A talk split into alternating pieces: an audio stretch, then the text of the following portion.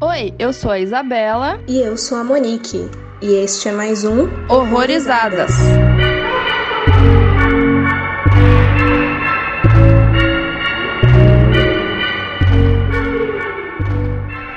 Sejam bem-vindos a mais um episódio aqui no Horrorizadas. E hoje, a pedidos dos nossos ouvintes, vamos falar sobre a Ghost Story, que foi traduzido aqui para o Brasil como Sombras da Vida. E para falar com a gente, tá aqui um conhecido de muitos tempos de internet, Márcio Santos. Tudo bom, Márcio? Tudo bom com vocês? Como é que vocês estão? Tudo ótimo. Muito bom. Quer falar um pouco dos seus projetos, sobre quem você é? Meu nome é Márcio, né? Eu sou jornalista, eu cinéfilo desde que eu me conheço por gente, assim, acho que praticamente praticamente cresci vendo filme e continuo até hoje vendo, vendo pelo menos um filme por dia. Né? E nesse momento eu tenho três projetos que eu trabalho, né? Eu tenho uma coluna no site Curitiba de Graça, que é aqui em Curitiba, né? Na cidade onde eu moro, né? E eu tenho uma coluna também a cada duas semanas no portal Realidade Fantástica, onde a gente sempre fala dos aspectos psicológicos, existenciais e fantásticos, né? De vários filmes. E eu tô com um canal no YouTube também que chama Vamos Falar de Filmes, né? Então essas são as minhas três faixas de atuação nesse momento que eu tô fazendo. Ótimo. No Facebook Facebook eu vivia pegando dica de filme seu. E no Facebook todo dia a gente vai lá e coloca um filme.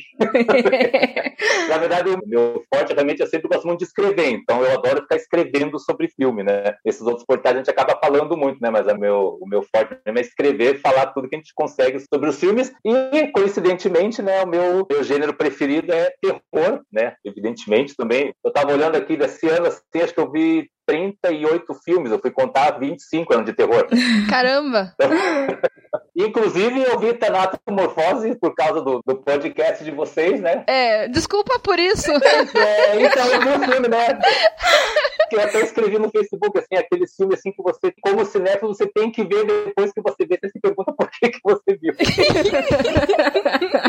é essa sensação mesmo. Não dá pra viver só de filme bom, né, gente? A gente tem que viver de filme ruim também, então valeu a experiência. É. Ai, ai. E assim, esse filme, como a gente tava falando aqui, que foi um pedido dos ouvintes, ele se encaixa mais num drama, romance e fantasia, né? Eu acho, assim, pela minha interpretação, que ele não vai muito pelo terror, por mais que ele tenha ali elementos de terror, né? E a história dele é que um recente falecido, um fantasma, retorna à sua casa suburbana para consolar a esposa enlutada. Aí no local ele descobre que seu estado espectral o força a observar passivamente a vida que ele conhecia. E a mulher que ele ama lentamente vai se afastando de sua memória. Mais e mais distraído, o fantasma embarca em uma jornada cósmica pela memória e a história que viveu com a sua amada. Nossa, é uma sinopse bem. É. E mesmo assim não fala tudo sobre o que é o filme, né? Isso é basicamente os primeiros cinco minutos, né? Sim. Então, a Isa levantou uma coisa aí que eu já tava pensando em perguntar para vocês, assim, desde que a gente cogitou gravar esse episódio, que é: vocês leem esse filme como terror ou não? Eu acho que ele trata de assuntos assustadores, mas ele não é um terror. Para mim, ele vai mais pro drama mesmo, mas ele tem elementos de terror e coisas que são realmente assustadoras de você pensar, né? Eu vou mais por esse lado. É, concordo. Apesar de ser da A24, né? até a A24, até a produtora, né? ela tem uma, uma característica de fazer filmes que eles mesclam muitos gêneros. Né? Hereditário é um grande exemplo disso. Hereditário ser um terror mais raiz mesmo. Mas eu também eu concordo com vocês. Acho que, apesar da temática sobrenatural, vamos dizer assim, não, ele não é, ele não é um filme de terror. Eu acho que existe um terror intrínseco ali na situação do personagem em si. Mas é um drama existencial puro ali, né? De realmente é de relações, é de sentimentos, é de situações, mas ele não tem é, elementos mais específicos do gênero. Eu colocaria ele como drama, não colocaria ele como terror também não. Sim, sim. Ultimamente, falar a verdade, desde que a gente começou com o podcast, eu tenho me questionado muito sobre o que que eu considero terror. Eu tô numa fase agora de que eu reduzo, não, não, não necessariamente reduzir, mas que eu classifico filmes em que metaforicamente ou não estejam trabalhando o medo da morte. Eu acho que na essência esse filme é muito sobre isso, apesar de eu sentir uma relutância muito, muito, muito grande do diretor de querer se assumir como um filme de gênero. Então ele acaba indo ali mais pra fantasia, assim, do que se assumir terror mesmo. Essa é a minha leitura, assim, geral sobre ele, por enquanto. Eu vejo que a próprio visual que ele cria pro fantasma, né, eu acho que já, já estabelece muito que ele não tá buscando um terror, como eu falei, como a gente já falou, um terror clássico, ele tá indo muito mais no lúdico, muito no infantil, né, o visual do fantasma, né, o lençol com os dois olhos escuros, ele remete muito a Halloween, eu até brinquei aqui em casa que ele remete a Dark que o Scooby-Doo vai aparecer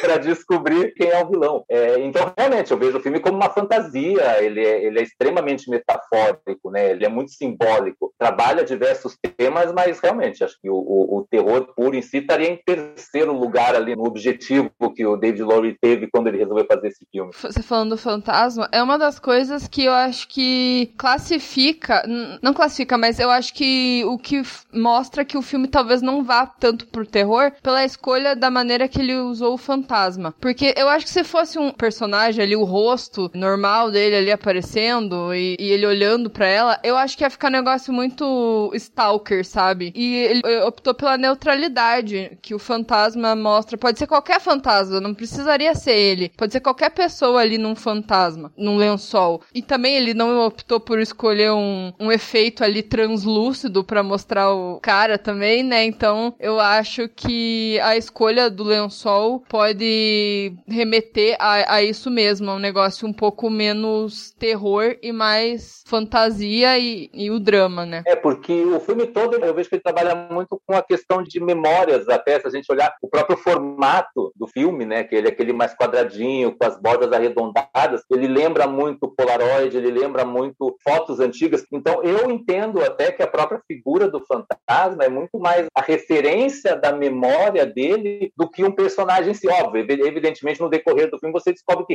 realmente ele é um personagem ali, mas o visual dele, ele me passa muito a ideia de que aquilo lá simplesmente é uma referência para a memória, para a história dele, para os sentimentos dele, tanto que eles convivem juntos ali, né? Então você está o tempo todo com ela, então é como se ela soubesse que ele está ali, mas ela não tem como vê-lo novamente, ela só tem como sentir aquela presença, mas ele mesmo ele já não está lá. Sim, sim. E por enquanto, sem spoiler, o que, que vocês acham do filme? Ele é de 2017, né? Isso. Eu gostei bastante. Eu lembro quando eu vi assim, eu coloquei ele como um dos 15 melhores que eu vi naquela época, até porque justamente por ele ser muito, ele é muito ousado, eu acho, ele, ele é esteticamente ousado, ah, narrativamente ele é, ele é bastante ousado também, e eu acho que ele me surpreendeu justamente porque a gente esperava uma coisa completamente diferente, né? Ele até começa a dar uma ideia de que ele vai realmente partir para a seara do horror, mas a discussão ali é bem mais aprofundada, né? Como eu falei, uma questão de trabalhar luto, de trabalhar a forma como as pessoas lidam o luto, mas acho que principalmente, eu acho que ele é um grande estudo sobre solidão. O personagem em si, ele é um personagem melancólico, até como a gente já falou, pela própria maneira como ele está vivendo aquele momento.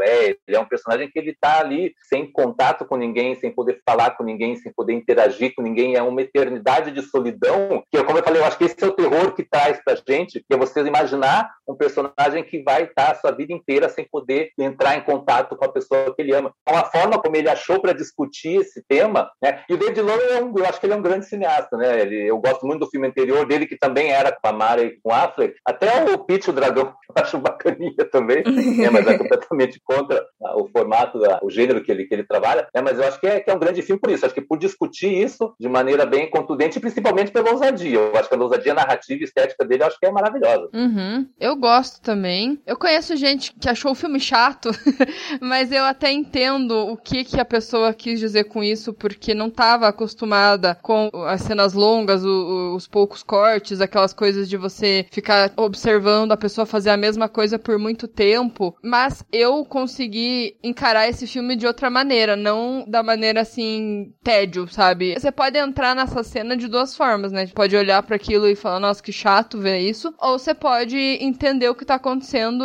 mais profundamente, né? Então, eu gosto também, eu concordo que ele é um filme bem inovador e que ele trata de aspectos muito mais profundos do que um fantasma assombrando uma casa, sabe? É, e ele realmente é desafiador, eu acho. Tem vários momentos ali que você colocar no cronômetro, você vê, tem cenas que ficam ali um minuto, dois minutos. Tem uma cena famosa que a gente já sabe que são seis minutos ali, né?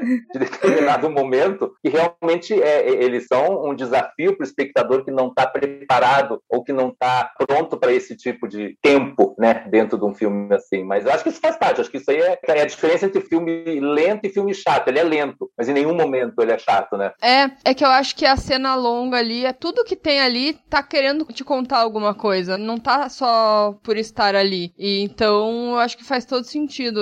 Porque é muito silêncio esse filme, né? Mas ao mesmo tempo ele te conta muita coisa. Sim. Eu vou ser bem sincera de que a primeira vez que eu vi, eu não gostei dele. Eu acho que eu tava com uma expectativa de terror, não é nem questão pela lentidão, não é nem questão pela ausência de diálogo. Eu não sei se eu fui induzida errado ou se de alguma forma me venderam como terror. Então eu tava com as expectativas bem diferentes. Não estava preparada pro que eu ia ver. Vendo agora, eu acho que eu admiro mais ele por algumas questões talvez técnicas, por mais que eu não conheça muito dessa parte, mas ao mesmo tempo tem alguns discursos ali que eu tô com uma certa intolerância ultimamente. Mas eu acho que a gente vai discorrer mais pra frente na área de spoilers. Mas eu fico nesse sentimento ambíguo quanto a ele, o que, querendo ou não, é uma coisa interessante de se causar. Uhum. Eu gostei muito quando eu vi, e agora, quando eu, eu revi de novo pra gente poder conversar aqui, eu captei. Isso que é bacana da gente poder rever o filme quando precisa falar sobre ele, né? Uhum. Que a gente acaba pegando vários pontos que para mim tinham passado batidos, assim, que agora eu consegui entender bem melhor. E o filme, na verdade, ele cresceu para mim. Então, acho que eu tinha dado, sei lá, 4,5 de 5. Hoje em dia eu daria um 5 de 5 com certeza. Para mim, o filme, os defeitos que eu vi no filme, os poucos defeitos que eu vi no filme na época, para mim, eles não existem mais. Eu acho que é um filme perfeito no que ele se propõe e perfeito na maneira como ele conta essa história. É, eu vi duas vezes esse filme, né? Uma mais pra época que ele saiu e outra foi recente, né, pra gente gravar, e eu também acho que ele acabou crescendo pra mim. Aviso: este podcast contém spoilers. Recomendamos que você assista ao filme antes de ouvi-lo. E uma coisa aí que a Isa levantou sobre a questão das cenas demoradas, sem diálogo, e que a gente acaba lendo coisa que nem tá ali. Uma coisa que eu descobri, que eu não fazia a mínima ideia, mas existe um termo chamado efeito Kuleshov, que no caso ele se refere a uma montagem de imagens demonstrando um rosto sem expressões que ele intercala com imagens que têm algum significado pro espectador. Então a gente vai lendo aquela imagem dando significado para aquilo, sendo que ele não tava passando nada de fato. E eu acho que o filme inteiro é assim. Pode ser. Isso. Só para dar uma um contextualizada, de repente, para quem não, não, não, sabe exatamente o que, que era esse efeito, né? Esse efeito era o seguinte: teve um teórico russo, lá em meados de 1920, que ele justamente estava testando né, os princípios da montagem, e um deles era justamente isso, né? Que era esse efeito Kuleshov, que era o quê? Ele pegou um ator e ele filmou o cara completamente sem expressão nenhuma, nada, assim, zero, zero, né? E aí ele intercalou com três outros planos. Então, um dos planos era ele, e logo em seguida você tinha um prato de sopa. No segundo plano era ele e tinha uma criança morta no caixão. E no terceiro tinha uma mulher se insinuando. E ele passou essa justaposição de cenas para três públicos diferentes. E cada um deles, quando eles foram questionados, eles viram uma coisa diferente. O primeiro vídeo, eles diziam: Nossa, é que o cara nitidamente está morrendo de fome. Dá para ver que o cara está com fome. Aí no segundo é a mesma coisa. Não, o cara, obviamente, ele está triste, ele está ressentido por conta da morte da criança. E no terceiro, todo mundo via o cara ali meio horny por conta da imagem da mulher. Então, essa técnica é justamente disso, ou seja, a questão de que o espectador, né, ele cria uma compreensão, né, ele cria uma percepção a partir dessa montagem. E até dando uma pesquisada em torno desse filme, muitas pessoas falam isso, que nesse filme é o melhor exemplo, assim, é o efeito Kuleshov levado ao extremo. Até vocês comentaram, poderia ter o próprio é, Affleck ali na cena, mas aí você veria as expressões dele. Então, quando a gente tem o fantasma interagindo ali sem expressão nenhuma, ele é como se ele fosse um quadro em branco, ou seja, tudo você, como espectador, você estabelece a sensação, ou seja, toda a emoção da cena se dá pela percepção e pela projeção do espectador. Quem vê ele olhando ela em luto, a pessoa pode achar o quê? Ah, ele está triste, ele está com raiva, ele está com ressentimento, ele está com pena. Isso é que é muito bacana, né? Ou seja, o espectador ele vai criando a sensação, a percepção de acordo com o que ele vai imaginar, porque na prática o personagem em si não faz nada. É. Tudo que a gente sente do filme é em cima da nossa percepção e até da nossa experiência mesmo. De repente você vê aquela cena dela comendo a torta e ele parado olhando. O que que está acontecendo ali? O que que ele está sentindo? Eu posso achar que ele está ah, simplesmente observando, você pode achar que ele está com pena, a Isa pode achar que ele está com raiva porque não consegue se aproximar dela. Então, imagina um filme que o personagem, sem dizer absolutamente nada, ele consegue criar todas essas formas de, de emoção dentro do espectador. Isso é muito bacana. Nossa, achei sensacional essa parte. Esse recurso é muito legal mesmo. Eu lembro que eu estudei na faculdade, que assim, eu fiz um, um ano sobre cinema, né? E a gente fez um exercício sobre o efeito Kuleshov. Eu não lembro muito bem, mas eu acho que eu usei um gato que eu tinha pra fazer a, a filmagem. Mas eu acho que esse recurso é muito bacana, ainda mais como ele foi usado nesse filme, porque sim, é um fantasma no lençol totalmente neutro, né? Como eu já falei, representando ali a neutralidade. No máximo, você pode achar que é um pouco melancólico, porque um fantasma num lençol sempre me remete a um negócio triste, porque ele tá sempre com o olho meio caído, assim. É um negócio meio triste, né? Mas, de qualquer forma, esse filme é muito rico em, em expressar as coisas através do espectador, né? Então, é muito massa. É, é porque o espectador que vai projetar o sentimento ali. Então, você que define o que está acontecendo no filme. Tem um momento ou outro em que você sente que o protagonista ele realmente expressa os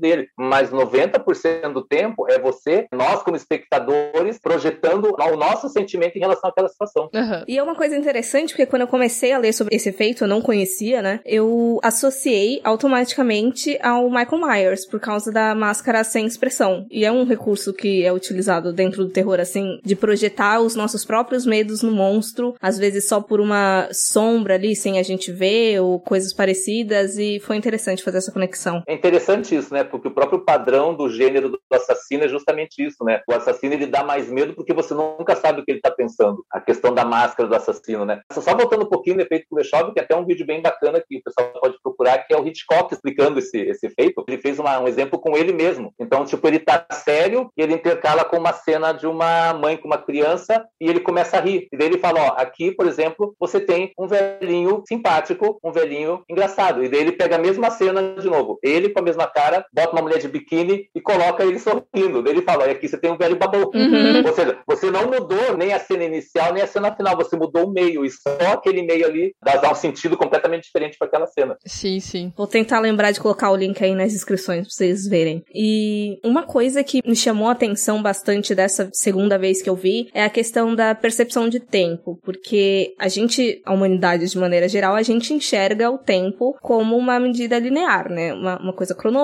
ali, indo para frente, sempre em linha reta. Eu fiquei viajando assim, se existir vida após a morte, eu acho que o conceito de, de tempo vai por água abaixo, assim. Ele tá ali vivenciando as coisas de uma maneira mais cíclica e não mais linear do jeito que a gente vive. Ou então, tipo, coisas que parecem que demoram muito tempo para eles são segundos, coisas desse tipo. E foi algo que me chamou bastante atenção, que eu acho que eu não tinha reparado da primeira vez. Sim. É o que diz no, até no slogan desse filme, é tudo é questão de tempo, né? O tempo é uma coisa muito importante nesse filme, porque a gente realmente não sabe quanto tempo ele tá ali olhando as coisas acontecendo, se aquilo realmente passou em um segundo para ele ou se só pra gente foi essa sensação de que passou rápido, mas a mensagem em si é que o tempo realmente passa rápido, né? A gente uma hora tá fazendo isso, daqui a pouco a gente não tá mais. Até a própria casa ali, você mora ali e você chama aquele lugar de lar, daqui a pouco outra pessoa pode morar ali e ter um outro significado totalmente diferente. Então, eu acho que esse filme tem um, uma grande mensagem a respeito do tempo. Eu, eu vejo que o diretor ele tem uma percepção meio bem própria de tempo no filme, né? Porque ao mesmo tempo que você acha que o filme é lento, por exemplo, tem a cena da torta que dura cinco minutos, tem várias cenas que duram vários minutos ali, mas de uma hora para outra você passa décadas em poucos segundos. Então a noção de tempo, é como você fala, ela é muito expandida nesse filme, assim, você, ela é muito variável, na verdade. Você não tem uma noção de tempo muito clara. E eu acho que isso deixa claro também que isso é o que acontece na vida dele. Enquanto ele está ali com ela, nos primeiros momentos, a vida vai passando normalmente. À medida que aquilo se transforma em meses, em anos e décadas, a percepção de tempo para ele muda. Ou seja, ele está vendo uma família chegar e logo um minuto depois a família já saiu, já foi embora e já tem outra coisa acontecendo. Então é, é, é interessante colocar aqui essa percepção do fantasma, né? O diretor, na verdade, estabelece esse tempo assim com a percepção do fantasma, ou seja, algo que se expande muito em determinadas situações, mas em compensação ela pula de décadas em décadas em outros momentos. Uhum. Quase me bateu uma crise existencial quando eu tava vendo, porque eu tava pensando de, gente, a humanidade ocupa assim, ó, um grão na questão do tempo da Terra. Tipo, a gente vai acabar daqui a pouco. Quase deu uma agoniazinha, assim. Uhum. E como o tempo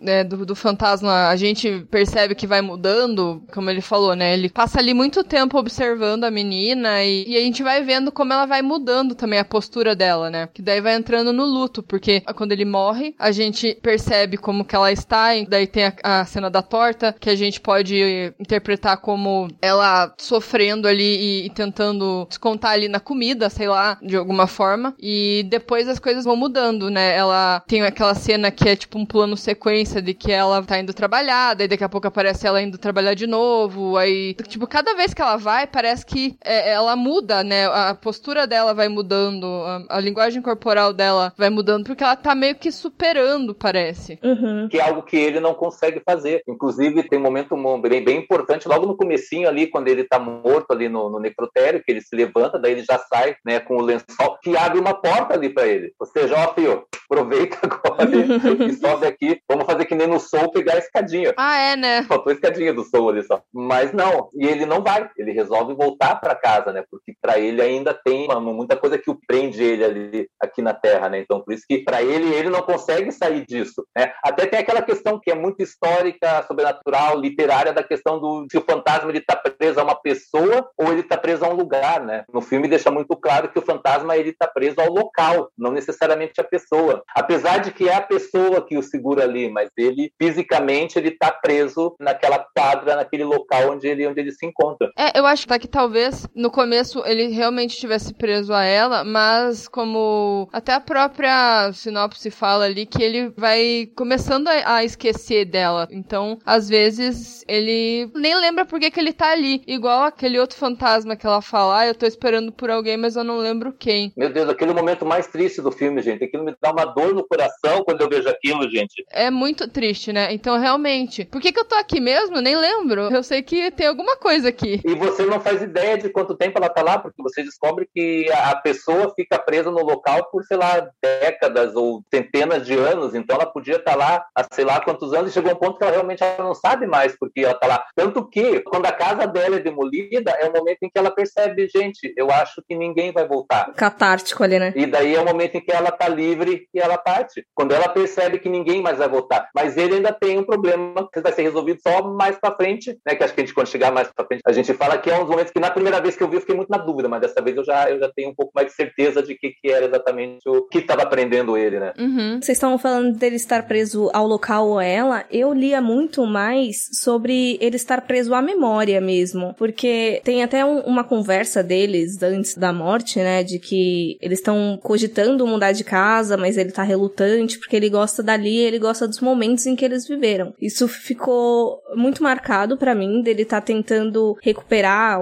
sei lá, emular novamente o sentimento que ele tinha ali, as emoções tudo mais. Eu até lembrei de algo que eu li há muito tempo atrás sobre a gente suavizar e ter recordações mais felizes do que as ruins. Isso justificava até a questão de tanta gente achar que a ditadura foi um momento bom, sabe? Porque até por uma questão traumática, suprimia as coisas ruins e ficava só com as coisas boas, assim, com os resultados positivos. Por mais que não tivessem muitos. Mas eu tava lendo muito mais com ele preso a, a esse sentimento, não necessariamente a ela ou ao local em si. É, eu acho que pode até ser um conjunto de coisas, mas a parte de estar preso a ela, realmente, a gente vê que depois não é realmente isso, né? Mas ele, ele é tão preso ao local, e assim, pareceu até irônico, porque ele, até a morte dele é, é ali, né? Ele morre até perto da casa dele. Ele morre do lado ali, né? né? É, é muito doido isso, porque realmente ele tá muito preso àquele lugar que até na hora de morrer, o cara morreu ali, no, no do lado da casa dele. Uhum. Eu acho que você falou uma coisa que é correta, assim, não é necessariamente a ela, mas é a memória, e a memória dela é algo que isso é ressaltado desde a primeira frase do filme, justamente toda a questão do papelzinho na parede, né? Quando ela fala que antes dela sair das várias casas que ela habitou, que eu acho que isso também é uma coisa que não fica claro, mas a gente acaba deduzindo que ela era uma pessoa desprendida em relação às coisas. Logo no começo, nos primeiros três, quatro minutos do filme, você vê ela jogando fora um baú antigo, ou seja, ela não se prendia muito às coisas, enquanto ele já era um cara muito mais preso do que ela. Ele estava reticente em sair de casa. Então, é, é, eu acho que é justamente isso. A casa representava a situação que ele tinha com ela, apesar dos dois atores serem extremamente soturnos, né? Pelo amor de Deus, né? Você pega o Casey Affleck e a, e a Rooney Mara, eles são, tipo assim, é depressão em pessoa ali, né? Total. Você percebe, você sabe que havia uma relação de amor entre os dois, obviamente, aquela coisa, ah, tinham discussões aqui e ali, mas havia uma relação relação de amor entre os dois. Acho que tem uma cena logo um pouquinho antes dele morrer, né, que os dois estão deitados na cama e eles estão abraçados. E a cena fica parada ali por praticamente um minuto mostrando, olha, essa é relação que os dois têm, isso é o que vale. Então é justamente isso, ele fica preso a essa relação, a essa memória. E a questão do bilhete é justamente isso. O que que tinha no bilhete? Ela mesma dizia que ela deixava o bilhete escondido porque sabia que quando ela voltasse ia ter um pedaço dela esperando ali. E o que que ela colocava no bilhete? As memórias das coisas boas que aconteceram na casa. Então, às vezes me parece que ele estava muito preso a não saber mais se o que ele viveu com ela tinha sido bom ou não. E ele precisava confirmar isso. Uhum. Essa é a minha teoria, no caso, assim, tá? Então eu vejo que ele ficou o tempo todo atrás daquele bilhete, porque ele precisava reafirmar, ele precisava buscar uma forma de reconhecimento daquela relação dos dois, né? Ele, ele saber que ele tinha sido suficiente para ela, ele saber que aquele momento que eles tinham passado juntos valeu a eternidade inteira, vamos dizer assim, que é o que eu imagino que ele descobre no final. Esse é isso é o que eu acho, pode ser que não seja isso, né? Mas eu acho que, que tem muito a ver com isso mesmo, né? De ele poder confirmar que o que ele viveu com ela valeu por toda a eternidade que ele passou ali assombrando aquela casa. Uhum. Eu acho que isso faz muito sentido mesmo. O que eu não consegui, assim, captar muito bem foi, por exemplo, quando ele tá quase pegando o bilhete, a casa é demolida, né? Aí ele não pega o bilhete, mas ele continua ali até o futuro, né? Até a gente ver que a casa que ele morava virou um prédio comercial e, enfim, não sei há quanto tempo depois. Mas depois ele volta pra lá. Isso que para mim ficou um pouco confuso, sabe? E ele volta e consegue pegar o bilhete, né? Porque a casa não, não tinha sido demolida. Eu acho que é aquela discussão de que a gente falou mais pro início da questão cíclica, porque tem hora também que parece que ele volta muito no tempo. Ali, tudo, literalmente, de quando eu cheguei aqui era tudo mato, né? É. E até de algumas épocas em que os dois ainda estavam ali vivos, que derruba coisa e tudo mais. É, então, como por exemplo, parece que foi ele que fez o barulho do piano, ele mesmo. Foi, é. Isso é muito doido, porque ele volta no passado e ele tá vivo, mas daí ele tá morto. Inclusive, eu li essa cena da, da questão do piano quase num interestelar, de querer causar alguma coisa para que eles ficassem bem, assim, de querer interferir porque eles estavam saindo de brigas ali, tanto é que depois é a cena deles abraçados bonitinhos na cama. Ah, é, verdade. Eu acho que faz sentido, assim. When I was little and we used to move all the time, I would write these notes and I would fold them up really small and I would hide them in different places so that if I ever wanted to go back, there'd be a piece of me there waiting.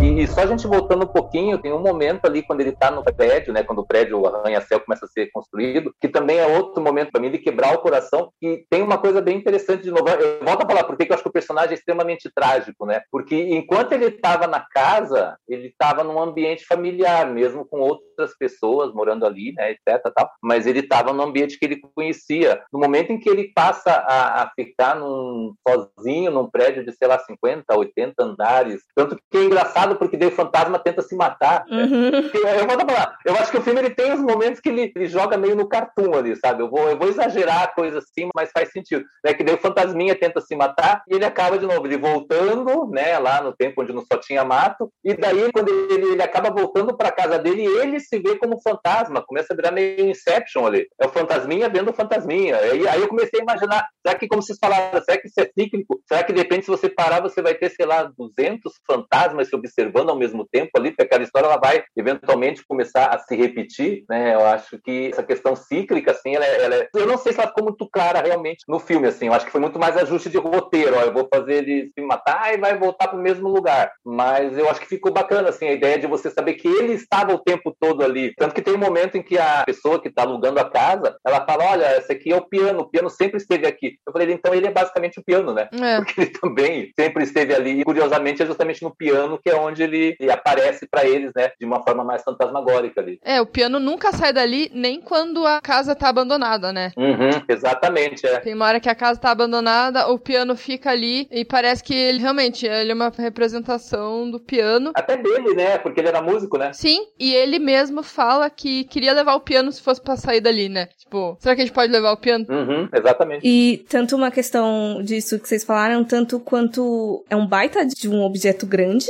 mas que ninguém ninguém largava a mão, deixava ali, mas ninguém também usava. Como é que eu posso dizer? É quase aquela questão de afeto mesmo, que a gente cria a coisas materiais e, e não tem coragem de jogar fora só porque, ai, tá ali desde sempre. É, é como eu falei, a, a questão de apego e desapego, né? Ela era desapegada, ele não era. É uma questão de construção, de. Essa, essa palavra vai parecer meio estranha, desconstrução hoje em dia. Nós estamos bem na época do Big Brother, tá, galera? Por isso que a gente tá falando de desconstrução aqui. É complicado. É, percebi isso também, né? Porque o local onde ele tá, ele é destruído e daí ele é reconstruído de novo e daí ele volta pro zero e começa a ser tudo reconstruído de volta. Então o filme trabalha muito isso, né? De você construir e reconstruir seu espaço ali, né? Dentro daquela relação e daquele ambiente. Uhum. E uma coisa que eu tenho que falar, que foi o que eu citei no início, que eu tô com uma certa intolerância, a bendita da cena da festa, do cara falando um monte lá. Eu tô muito intolerante com esse tipo de coisa, porque às vezes eu, eu noto uns discursos muito mesquinho, quase prepotente, de diretor colocando um personagem aleatório só pra descontar algum. Como é que eu posso dizer?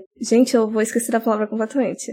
Mas enfim, foi uma coisa que me incomodou. Eu acho que o Márcio viu o, o filme novo com a Zendaya lá. Não vi ainda. Então, tem um discurso lá também, mas às vezes eu noto isso nos filmes, eu fico, o quanto disso é uma construção do personagem, o quanto disso é só o, o, um diretor querendo colocar ali só uma parte dele ali. Mas enfim, eu tô muito intolerante que às vezes é um discurso meio merda. Mas não é só você. Como eu falei, eu, eu adoro o filme, hoje em dia eu daria cinco, mas aquele pedaço eu desconsidero. Eu não gosto também. Eu acho que é o diretor querendo querendo, sabe, tipo, olha pessoal, caso vocês não tenham entendido nada do que aconteceu até agora, eu vou contar para vocês um discurso de cinco minutos aqui, extremamente prepotente, porque vocês não tiveram capacidade de entender. Eu acho completamente desnecessário aquilo. Eu também não gosto, então não é só você. Era frustração, a palavra que eu tava tentando lembrar. Isso, é, é, é. Eu acho que chega a ser um pouco até de desrespeito com o espectador. É. Eu acho que o espectador que chegou até ali, a pessoa já tá, só compreendeu qual que é o conceito do filme, que sim, é do que, que você deixa na tua história história da, de que nós somos efêmeros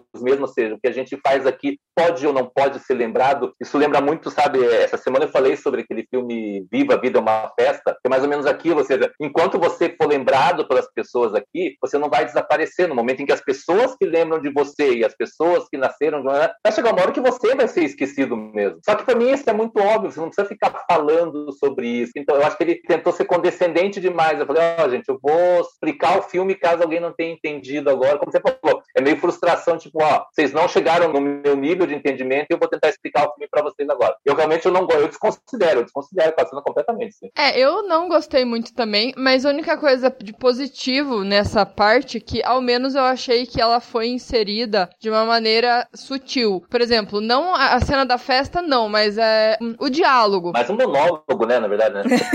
é que começou ali com o diálogo, daí ele começou a falar. Só que isso eu achei que foi inserido sutilmente. Não foi, tipo, o cara numa festa só falando isso, sabe? Começou já falando, sabe? Então isso, ao menos, eu não achei ruim, mas eu concordo que essa parte realmente é... Amigo, já a gente tá entendendo. É difícil. Da primeira vez eu já não gostei, nessa segunda vez eu continuo achando ela irrelevante, assim. Eu confesso que essa foi uma das poucas partes do filme, quer dizer, acho que é a única parte do filme que me desfocou a atenção, sabe? É, onde tem mais diálogo. Pois é, olha como é que é, né? Tipo, às vezes a gente. É o contrário, né? Às vezes a gente acaba desfocando em porque tá muito silêncio e, pô, a gente pensa que nada está acontecendo. Mas não, no meu caso foi ao contrário. Tava rolando música, tava rolando tudo, aqueles paranauê todo, e o cara falando, e eu, puta merda, tá legal. Não, e, e, pior é que eu acho, só, só aquele pedaço ali tem mais diálogo do que o filme inteiro. Tem, tem, tem, tem. Eu gosto do corte daquela cena, porque ele olha pra cima, vê uma lâmpada, daí daqui a pouco a lâmpada já não tá mais lá e... Nossa, é muito bacana aquilo, é. Aquilo é muito legal. Eu acho a montagem do filme maravilhosa, assim, eu acho a, a maneira como ele trabalha isso, assim. E ele filmou, eu tava vendo, eles filmaram isso aí em 18 dias, o filme. É, foi muito rápido mesmo. E foi muito rápido de um filme para outro também, porque se eu não me engano foi tipo de uns dois, três dias que terminou ali a pós-produção daquele... É Peter, não sei o quê. É, Peter o Dragão, né? É meu amigo Dragão, ficou título em português aí. Isso. Aí eles já começaram a, a, produção. Tanto é que o David, ele cogitou de que fosse um projeto, assim, de brincadeirinha, de que, ah, eu vou descarregar aqui umas coisas, tô meio que numa crise existencial. E acabou sendo um dos projetos mais difíceis, assim, dele fazer. Uhum. Ele se sentiu seguro, né? Ele tava com uma insegurança em fazer um, um novo projeto e ele acabou se sentindo seguro com esse, por ser uma coisa mais pessoal tal, pelo que eu entendi que eu li. E ele, na hora de fazer o projeto, ele já tinha trabalhado, né, com o Casey e com a Rooney. Aí disse que ele só mandou uma mensagem pra eles e, tipo, é, bora, bora fazer? Vocês estão com 15 dias de folga aí, galera? Vambora que vamos fazer o um filme aí. Bora!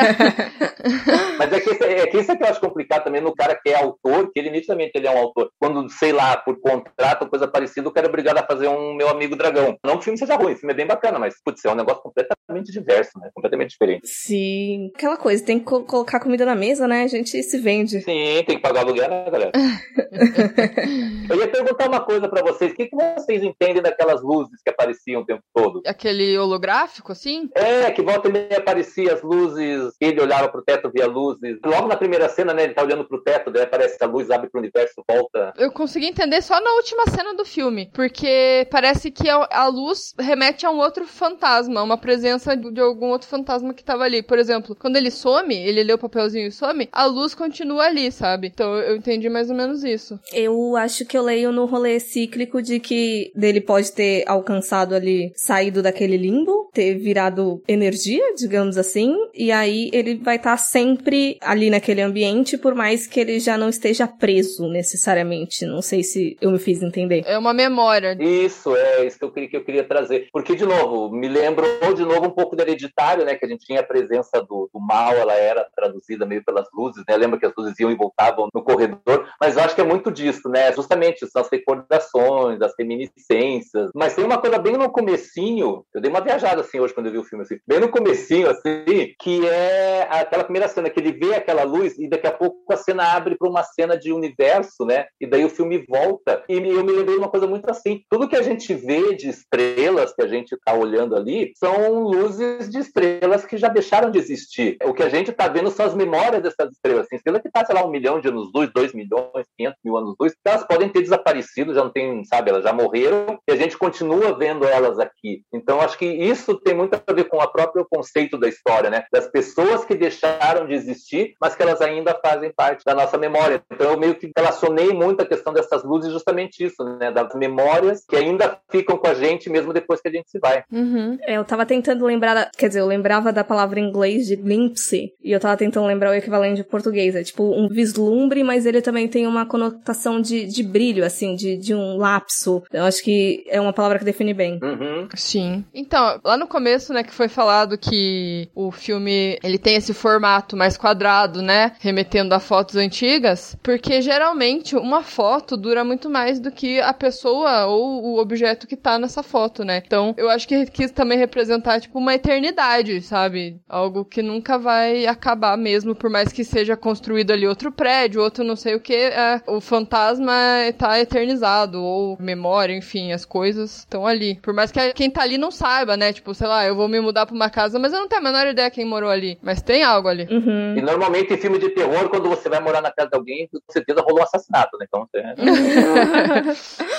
Uma coisa que eu acho legal de foto é que, ao menos eu, vendo foto da minha infância, eu acho que eu construo memória em cima das fotos e não necessariamente que eu lembre daqueles fatos. Eu acho que isso é uma coisa interessante. Uhum. E só falando do formatinho de novo, tem dois pontos que eu até anotei aqui também. Uh, eu acho que um, a gente já comentou, que é a questão de ser um elemento claustrofóbico mesmo, né? Ele me lembrou muito aquele mom do Xavier Dolan, né? Eu amo esse filme. Que eles também estão nesse ambiente quadradinho, e aí tem um momento em que ele abre, mas aí eles voltam novamente pro. Aquele franco canadense lá? É. Mom, Mommy, Mama Mommy, Mom, acho que é. Mommy, aham, uh -huh, tá, sei. Gosto. Bom também. E eu acho que também tem a própria questão do tédio, da falta de expectativa. O filme ele trabalha muito com isso, né? Tanto porque a questão da repetência dela indo e saindo de casa o tempo todo, ele estando ali o tempo todo. Eu vejo a própria questão da torta ali, por exemplo, quando ela fica aquele tempo comendo a torta, para mim, é, de novo, é uma das percepções entre todas que a gente pode ter. Mas eu vejo assim que, cara, eu tô no luto, meu marido morreu e meu, eu vou me afogar nessa torta aqui o resto da vida. Se ela pudesse, ela ia passar o resto da vida comendo aquela torta, porque é, é a falta de expectativa dela, né? É o desejo, sei lá, de engolir a dor dela, engolir aquela torta e não, ela não parar, ela, ela explodir, ela não parar nunca mais com aquilo. Ela sentia alguma coisa, né? Exatamente. Enquanto ela estava morta por dentro, dentro ele estava realmente morto, né? É. Essa cena em específico da torta, eu li em alguma entrevista do diretor que ele colocou muito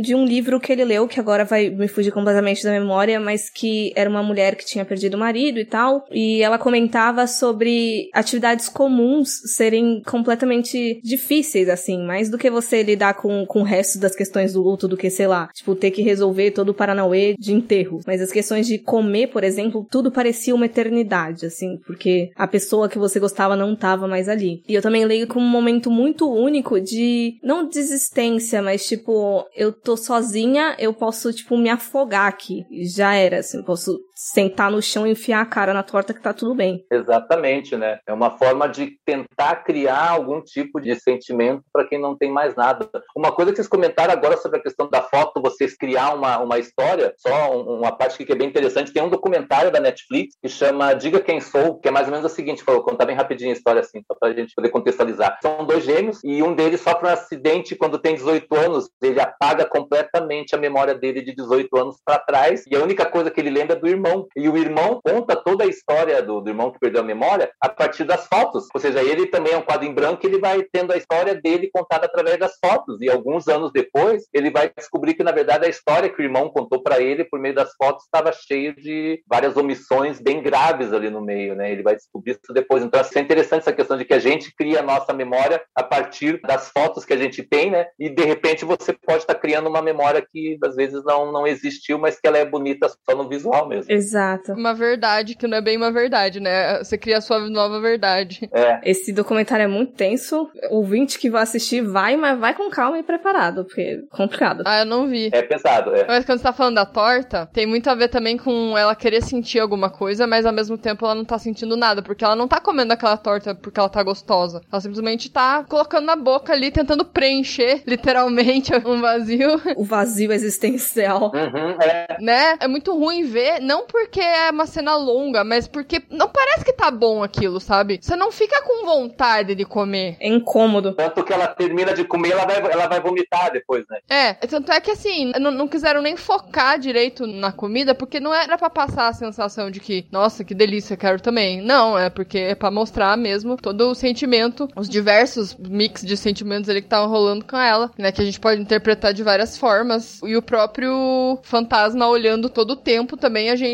pode tentar ler de outras formas o que, que ele tava pensando ali, se é que ele tava pensando. É muito doido, porque às vezes você pensa, o que de fato ele tava pensando? Será que ele tava pensando? Uhum. Né? É muito estranho. Eu acho que isso é o maravilhoso do filme, né? Voltando para a ideia do efeito Photoshop. Você não sabe o que ele tá pensando, o que você transporta, você projeta ali nele, né? Tem um momento que eu comentei, né, que ele realmente ele mostra que ele tá chateado, é quando tem aquela família latina, né? Que ali é interessante que ele se incomoda também pelo fato de ser uma família com filhos, é algo que ele sabe que ele nunca mais vai poder ter com ela. Tanto que, por exemplo, ele, ele não faz a mesma coisa com o grupo de intelectuais que vão morar depois. Né? Ele faz com que, quando tem uma família com crianças e o grupo de intelectuais talvez desafie ele um pouco, ele acaba deixando ficarem ali. Mas, é, mas fora isso, realmente, 90% do filme você não sabe o que ele, o que ele tá pensando, né? E sabe o que eu achei engraçado da festa? Que você falou dele não ter feito a mesma coisa com os intelectuais ali. Eu tinha lido que sim, por causa do corte da luz. Eu achei que de repente ele começasse um poltergeist ali de estourar a lâmpada e não sei o quê. Pode ser, pode ser. E eu achei a cena da família, porque assim, deu pra notar que ele ficou um tempão ali, né? A família ficou um tempo, porque parece eles no Natal, então dá a entender ali, acho que eles quiseram colocar que eles ficaram um bom tempo ali, né? Pelo menos um ano, talvez menos, mas enfim. E ele não fez nada. E ele só foi fazer naquela cena que a gente viu. E o que me incomodou, claro, eles se assustaram e tal. Só que eu achei até um pouco.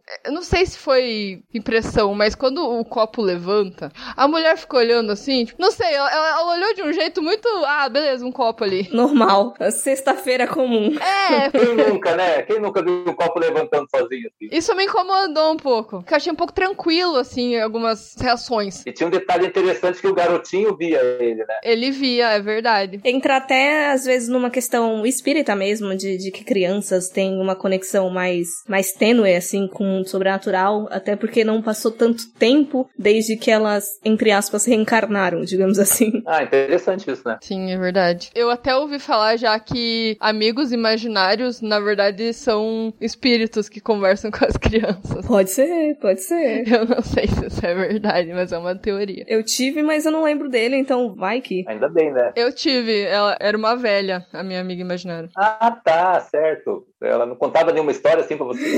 Eu não lembro dela conversando comigo. Eu lembro das coisas que a minha mãe me fala. A minha mãe falava que eu vivia, entre aspas, matando ela, falando que ela tava doente, que ela tinha morrido. Gente. Aham. Eu falava, ah, ela tá com câncer. Na verdade, ela tinha mesmo, né? Assim, né? então. Não sei. Passou muitas vidas já nela. Isso, isso. É, falava várias coisas sobre ela, assim. What is it you like about this house so much? History? What does that mean? Ah, we've got history. Not as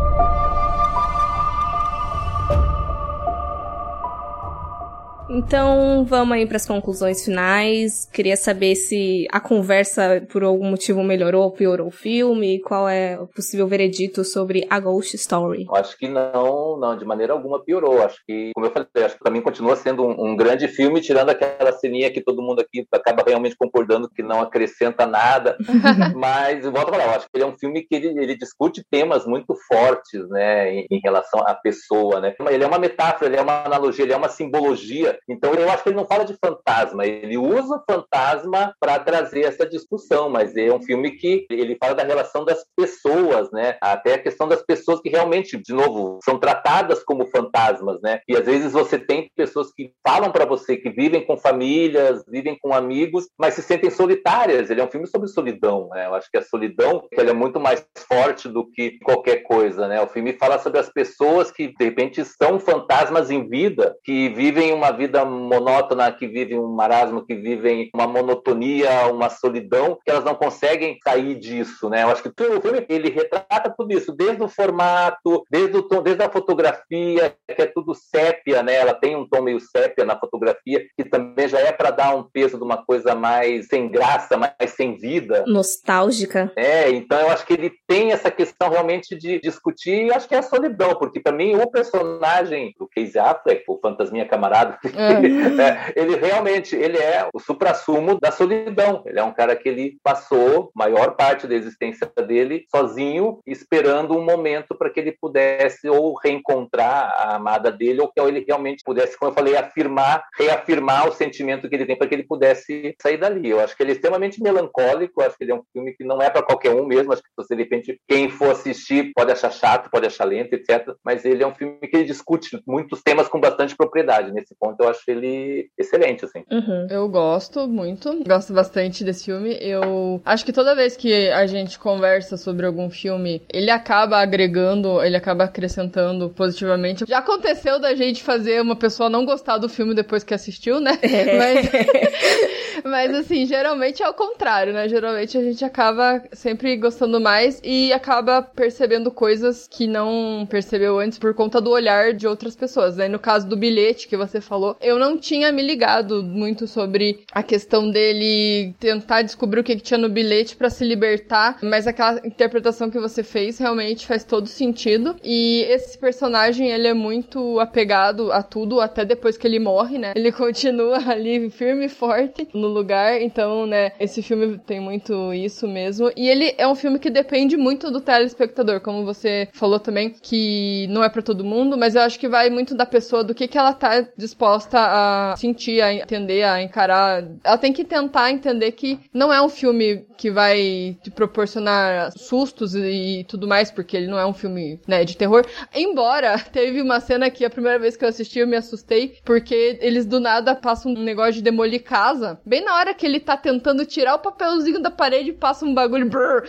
Aí eu, eu confesso que eu me assustei. eu me assustei nessa parte na primeira vez que eu vi. Mas enfim, não é o propósito assustar, enfim, mas eu acho que, como eu falei, é um filme que trata de questões que, se você começar a pensar, elas realmente são assustadoras e pode até trabalhar um pouco o terror no próprio personagem, né? Nos próprios personagens. E acho que vale a pena dar uma chance, sim, mesmo que ele possa ser muito lento e as pessoas realmente não têm muita paciência, né, para filmes lentos, de, no geral, né? Eu acho que é uma, é, isso é até uma característica da própria A24, né? Se você for pegar a lista de filmes deles, eles sempre trazem filmes que não são o que o espectador espera, mesmo dentro dos filmes de terror, né? É Hereditário, Midsummer, O Farol, são filmes que não são exatamente aquilo que você espera, são filmes que realmente todos eles desafiam o espectador de uma maneira ou outra, né? Por mais que você goste ou desgoste de Midsummer, sabe? Você não tem como dizer que não é um filme que ele vai numa linha que não é não é aquela esperada pelo público. São filmes que sempre tem aquele quê de ousadia muito bacana. Por isso que eu gosto muito dos, dos filmes desse estúdio. Eu acho que às vezes é também ele é vendido errado, né? Isso acontece muito, né? Ah, isso é o que mais acontece, né? Então, às vezes a pessoa assiste realmente achando que é uma história de terror e porque foi vendida dessa maneira e às vezes não é culpa da pessoa, né? É, me incluo nessa categoria em referente a Ghost Story, mas eu acho que ele é um filme muito interessante sobre projeção, como vocês já falaram, do, do espectador ali sentir o que, que ele tá sentindo mesmo, de ser uma comprovação ali de, de alguma forma da situação em que ele esteja. Se você, querido ouvinte, passou por algum processo de perda, seja de um ente querido, seja de um relacionamento, seja de algum bem material que você perdeu, esse filme vai se conectar bastante, vai ser bem fácil, assim, de se relacionar, mas tem que ir com isso na cabeça de que ele tem uma monotonia, ele emula bastante essa questão, esse sentimento. É proposital essa monotonia, não é uma coisa que, tipo, ah, o filme não, é proposital isso mesmo. Uhum. E um ponto que eu acho muito importante da gente levantar esse filme é que o Casey Affleck, ele tá com um lençol grande parte do filme, porque eu não aguento a cara desse homem. Então, não ter que ver ele durante uma hora e meia foi um ponto positivo para mim.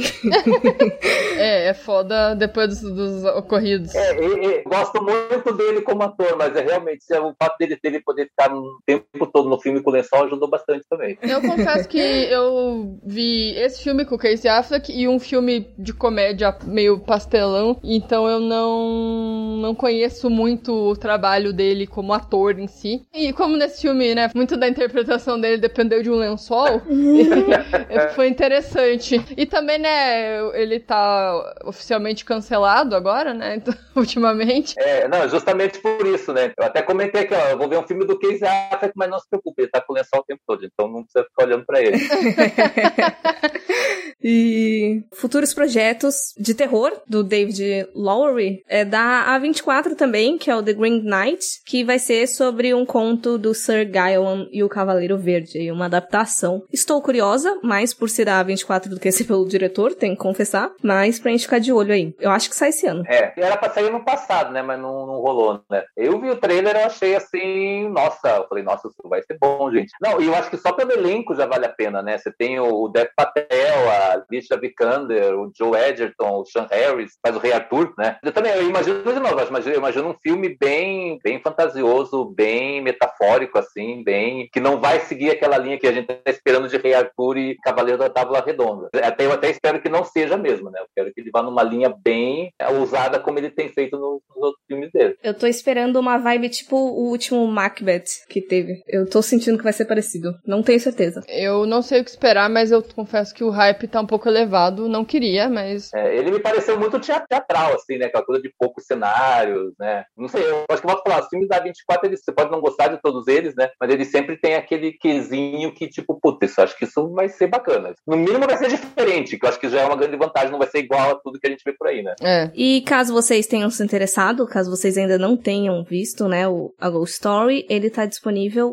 no Loki e no Claro Vídeo ou também na Locadora Verde, também conhecido como nosso grupo no WhatsApp, que o link vai estar na descrição. E deixar aqui um espaço aberto pro Márcio reforçar o jabá aí, se quiser passar os sites ou os nicks, seus perfis, fica à vontade. Então, eu queria agradecer o convite. Para mim, falar de filme de terror é a melhor coisa que tem. Então, foi uma hora assim de conversa maravilhosa, com duas anfitriãs muito simpáticas, por sinal. Opa, obrigada. obrigada. Você é muito simpático também. Opa, opa, opa. Então, só para relembrar, né, eu, eu tenho uma coluna no curitibadegraça.com. Eu tenho também uma coluna em que eu falo de filmes e questões existenciais, psicológicas de filme, no site no YouTube, né? Realidade Fantástica. E eu tenho meu meu canal do YouTube que eu vou deixar o link depois aqui também para vocês colocarem, né? quem quiser clicar. Eu dei um tempinho agora nas férias, né? Que férias todo mundo merece, né? Mas agora em fevereiro eu já vou começar a fazer uma série de, de vídeos falando dos filmes das principais premiações agora do começo de ano. Muito legal. É, como eu disse, eu sempre ficava pegando recomendações do Márcio, então recomendo fortemente que vocês sigam ele em tudo que for possível. Recomendo as recomendações de Márcio. É isso aí. E não esqueça também de seguir a gente nas nossas redes sociais. Estamos no Twitter como Horrorizadas PC, Instagram e Facebook como Horrorizadas Podcast e também no YouTube, todas as redes aí você acha a gente e tem os textos semanais lá no horrorizadas.com. E estamos todas as quintas às 19 horas na Bom Som Web Rádio. E não esqueça de que vocês estão livres aí quando vocês quiserem que a gente fale sobre um filme, a gente promete tentar, ao menos, falar sobre eles. É, espero que vocês tenham gostado, porque foi especialmente para vocês esse episódio. Não estávamos pensando em falar desse filme, né? Não, não ia entrar na nossa pauta. Exato. E muito, muito obrigado, Márcio. Foi muito enriquecedor, assim, sua participação aqui. Obrigado vocês de novo, né? Acho que melhor forma de passar o carnaval, né? Aqui em Curitiba já é difícil ter carnaval, né? Então no meio da pandemia, pior é. é, aqui o, o que acontecia muito era o pré-carnaval, né? Era mais empolgado que o carnaval em si. Carnaval em si não dá. Então, poder passar o sábado falando de filme de terror, pra mim é melhor do que ficar indo lá em Boca. Então, tá ótimo. Concordo. Unidos do, do terror. Isso. Exato. No, nosso bloquinho é esse, exato. e é isso, pessoal. Até a próxima e tchau, tchau. Valeu, pessoal. Tchau, tchau. Tchau, galera. Até mais.